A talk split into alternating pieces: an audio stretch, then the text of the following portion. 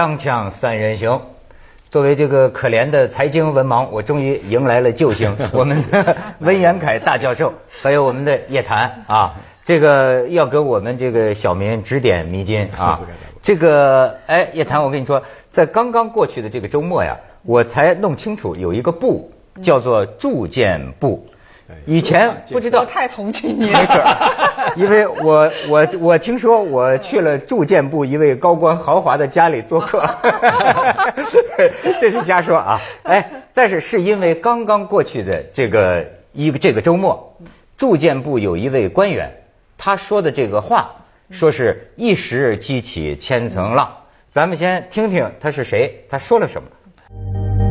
住房和城乡建设部政策研究中心主任秦红日前在福州表示，这次两年多的房地产调控政策出现了两大效果：一是投机性需求基本被挤出了市场，人们所买的房子百分之八十到九十都是出于自用的，投机性投资炒房的需求基本上被挤出市场；二是房价的上涨幅度得到了控制。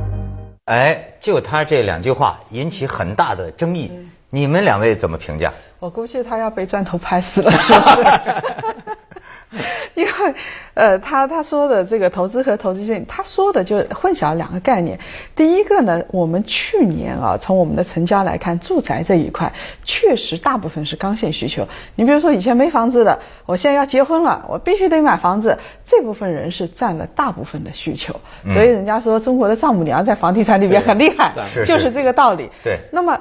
但是你要想想看，它并不是被挤出市场，你是不让人家买呀。你比如说，我本来我有钱，我现在有钱，我想在上海或者我想在北京买，在北京没户口，你不让我买，对不对？外地人士，如果在上海呢，你已经有一套了，你是上海人的话，已经有一套，那你限购，你就是有钱也不让你买。所以我不是不想买，不是没有投机投资性需求，而是说你有钱我也不让你买，我就卡着你。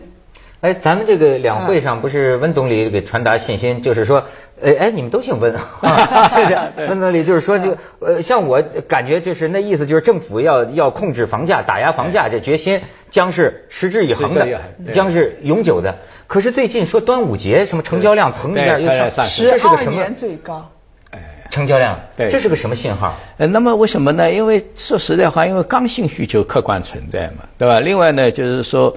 其实人们最近房子热火，我认为还有一个对通通货膨胀的恐惧。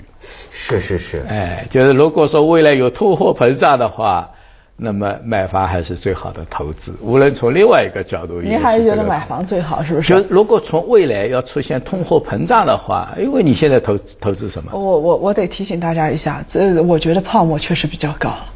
房子。对，呃，现在你想，去年啊有两大现象，第一个就是他刚才说的刚性需求占了百分之八十到九十，还有一个就是商业物业这一块特别发达。以前咱们买买一个房子，对不对？自己住的。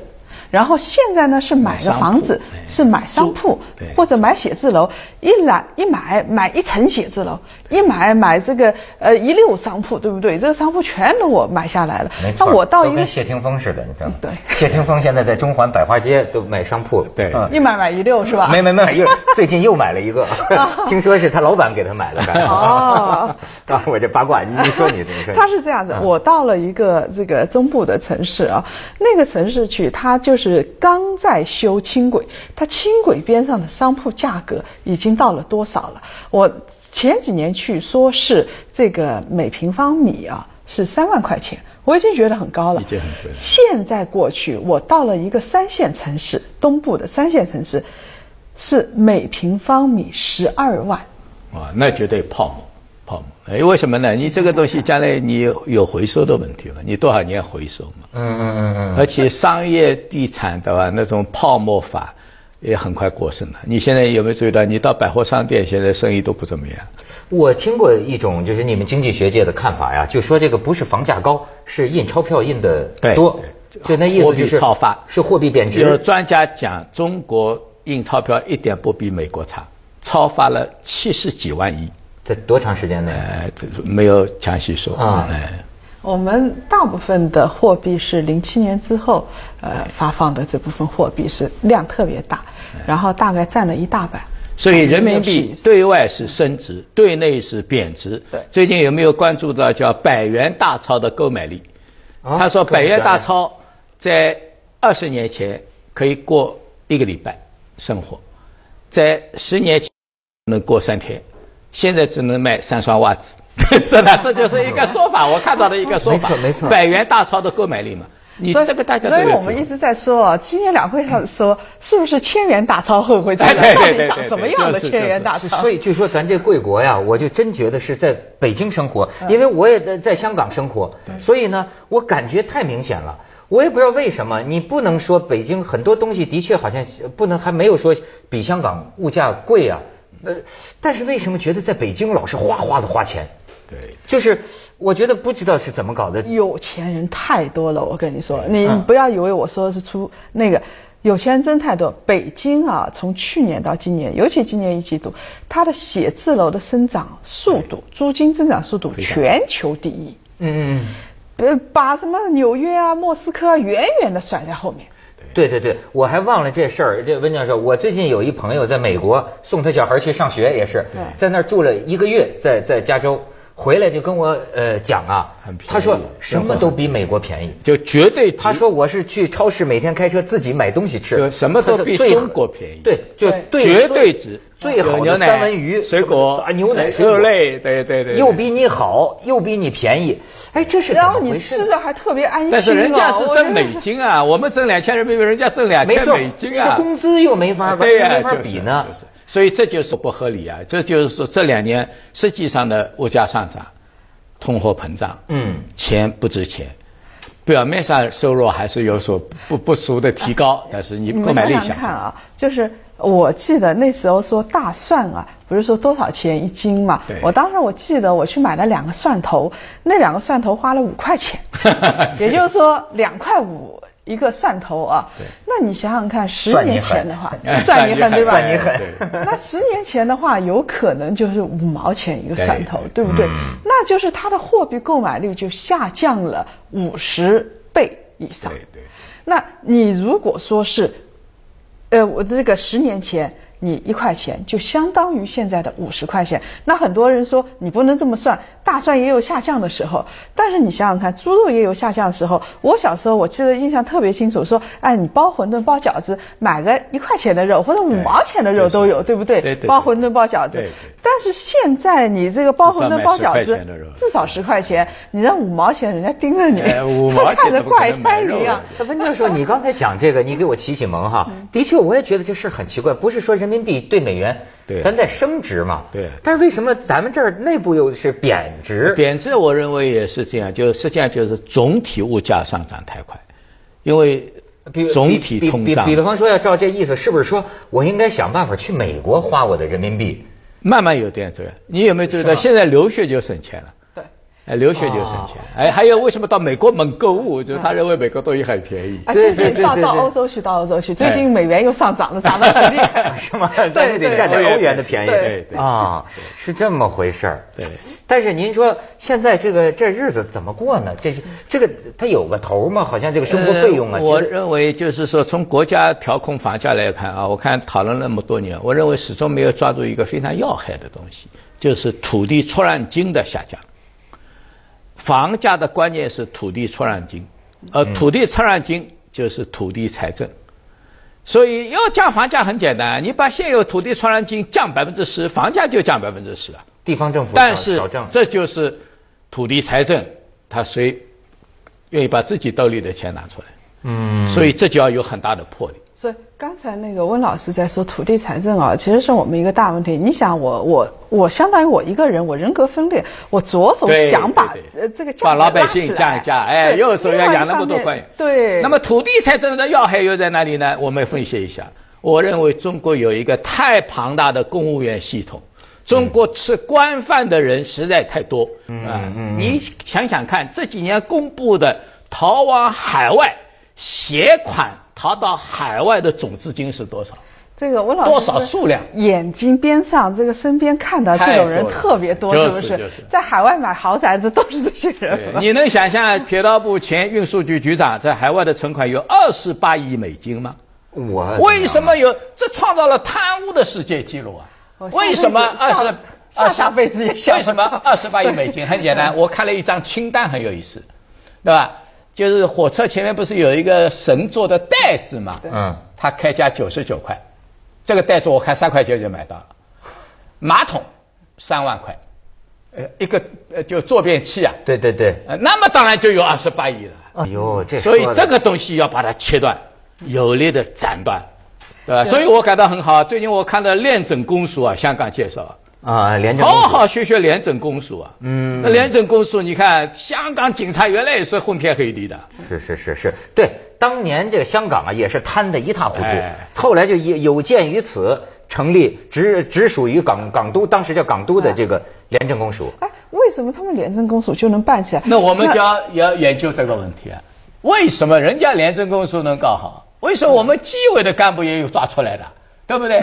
那就要好好研究啊。所以你说廉政廉政，我们就是中国人自己也廉政，人家做的很好，香港就做的很好。人家郑英权租了个豪华套房，还痛哭流涕检讨了。没错，郑英权太这种话在中国来讲是不是？人家克林顿泡个妞嘛，把乌纱帽差点丢了。人香港一候选人挖个地窖，挖个地窖，你看把英面给弄得来灰头土脸，老婆还出来检讨，承担责任。我我们反腐力度也是很很很大成绩的啊！锵锵三人行广告。之后见。我现在有时候主持一些经济论坛啊，我发现啊，在座的就问你们这些经济学家，普遍就是说呀，就说那买房子靠谱不靠谱？就说这个做投资要要买吗？嗯，你如果想传之于久远，子子孙孙传下去是不靠谱的。对，有史以来的呃这个呃记载最长的一个荷兰的房价，每年刨除通胀，每年房价上涨百分之零点三。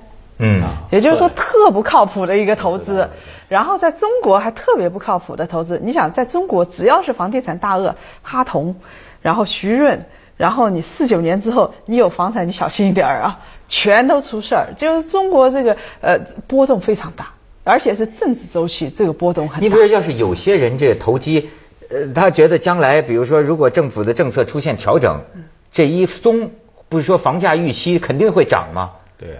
那他到时候再一抛，对，这有有这可能。如果对通胀预期的话，那当然还是买房子了，对，可以买了。其实中国刚才讲，这其实理财各方面，几乎几乎想不到靠谱的。你有没有听说过淮海战争中间，一块金条换一块大饼？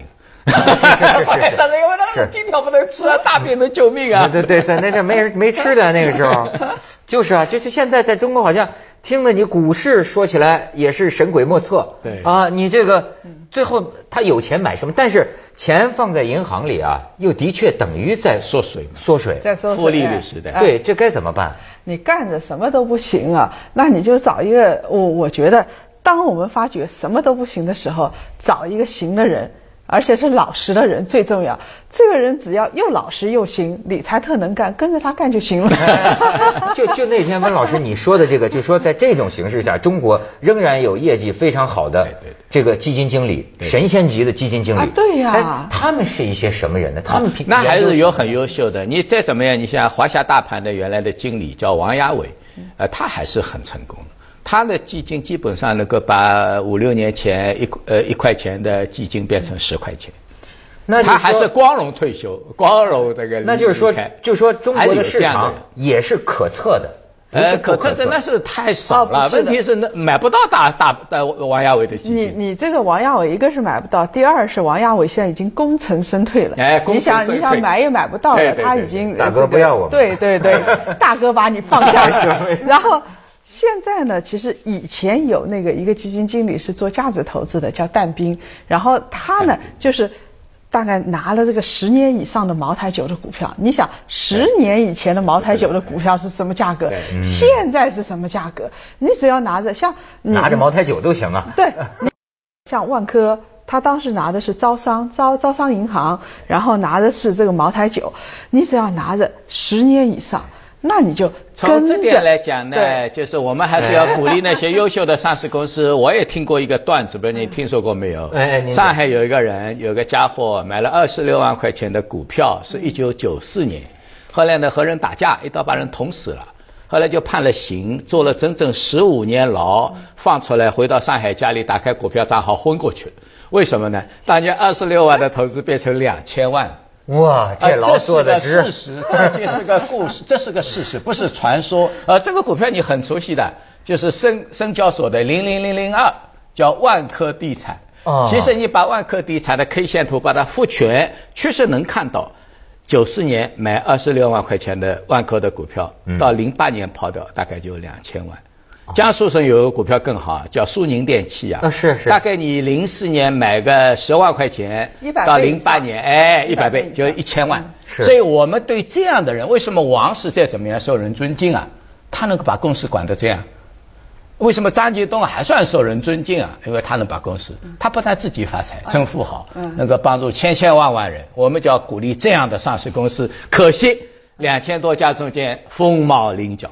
太少，那我们大家要都买他们这个是不是？哎，那么现在当然万科就没那么好了。对吧？因为现在万科的成长性，因为它现在超过一千亿，听到的都是事后的消息。对对对，我跟你说，你现在绝对不能听了吴老师说万科先去买哦。对啊对啊，这个成长的高峰期已经过去了，已经过去了。待会儿私下里再跟你 再再咱们再探讨。三人行，广告之后见。哎，如何未卜先知呢？啊。这是大家都很痛苦的问题。如果知道，就是神仙哥哥了。就是，哎，我就说中国人对土地是有迷恋的。刚才咱们不还讲吗？你现在中国人买地买房子都买到美国去了。对呀。他们都说美国房子不不会涨的，但是中国人你看一样就买。所以我就想起最近这个房市啊，那么你说是不是看中了个好房子，就是买还是好的？它总是个实物啊，总是个东西啊。哦，比比钞票。那个在你比如说，同样买商铺，你在伦敦十年可以涨，大概是呃，不是二十多年，大概可以涨四到五倍。然后你如果是买同一个商铺，十年里头可以只涨几毛钱，基本不涨的。嗯。这你你同样是买房子。你比如说，你买房子，你十年前或者是这个二十年前在北京买，跟在石家庄买完全不一样。那当然，这个概念是不同的。然后你你再想想看，我们刚才说买房子啊，说这个你看着现在，因为我们全是甜蜜记忆，只要买了房子就能赚钱。嗯，要小心点。我还是我们这个节目，我还是说要小心点。为什么呢？美国一八三六年的时候，当时的土地，你只要是一八三六年它泡沫崩溃，在那个之前两三年之前，你买买地怎么买怎么赚钱，那就翻着跟斗就往上走。结果泡沫一破灭，所有的人都没了，你剩下来的就是鸡毛，那只鸡就不知道到哪儿去了。对，啊，所以投资和理财啊，还还是应该说学问很深的，而且每一段时间、每一个社会、每一个阶段都不一样。而且对不同年龄层的人、收入水平的人都要这个不同的分析的。这个严格说来嘛，有一个很重要的叫投资组合。对。就不同的人、不同的收入、不同的人群，要有不同的投资组合的一个设计。所以国外来讲，理财是个很大的学问。国外有钱人都请专家理财了。嗯。国外有很好的投资理财私人财富管理公司啊。中国慢慢起来。你想中国这两年，比如诺亚财富是吧，也是发的不得了，因为有钱人都委托他们理财，那么他们相对来讲会理得专业一点。就是等到文涛你这个钱到了某个规模了，到时候自己可以成立一个家族基金，委托神仙哥哥就来替你们家族理财。那我可至少给你介绍一个，因为我认识华尔街一个非常古老的。不大出名的、非常低调的资产管理公司叫布朗兄弟公司。那个当年的中国旅美金融协会的会长李三全也是我好朋友，他就是这个里面的高级经理，他就很保守，他说我对你的钱理最多每年能涨百分之十左右。嚯！他就这么这么说，但是他做到。他甚至可以证明几十年来他做到这点。每年百分之十可是不得了。是，但是我们炒股的人很黑心的，哎，百分之十听都不要听，至少翻倍啊，对不对？那么反过来翻倍，你这个套也是套了 没半，没错没错。他这个百分之十就相对来讲稳定，这就是国外很好的这个就是资产管理系统。中国的方面，你看我听很多这个我的这个有钱的朋友，他们现在是什么呢？把家已经搬在外国了，对对，但是人呢还在中国，对对。然后他们说啊。现在中国还是最好赚钱的地方。对，所以最近最近我有个想法，最近我们有个做法了已经，我们准备在华尔街想策划一个华尔街金融商学院，就把中国的老板啊，尤其是富二代，因为他们都不想做实业了，都想搞金融，搞到华尔街那条街上去做培训，先做培训，短期的十五天，慢慢一个月、三个月、一年。就让他们接触一些华尔街的高手，让他们把那些骗术全都先学到家再说。还 还嫌罪恶不够吗？不是不是，感觉美国人都说这华尔街是罪恶之街。因为我在华尔街在怎么样，我待过三年。我认为华尔街有四类高端人才，中国是很缺的。哎，您讲讲。一个叫金融企业家，就把金融作为企业能够做不做大，创办一个。巴菲特。哎，包括道道琼斯啊，包括啊，甚甚至呃呃 S P 五百等等。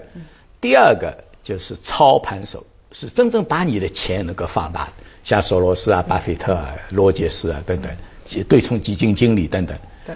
第三种人叫 analyst，像我们叶老师就有可能，就是顶尖的分析师，分析就能够预测未来比较准确。哦。第四种叫金融的技术创新者，就技术改革。做金融公司，哎，对，那那他他他说的这几个，在咱们这儿都刚刚孕育，刚刚雏形，对对对，所以我希望做一点长远的事，至少我做一点场子嘛，接着下来为您播出西安楼冠 文明启示录，对对对，我们还是还没学会呢，骗子，太需要。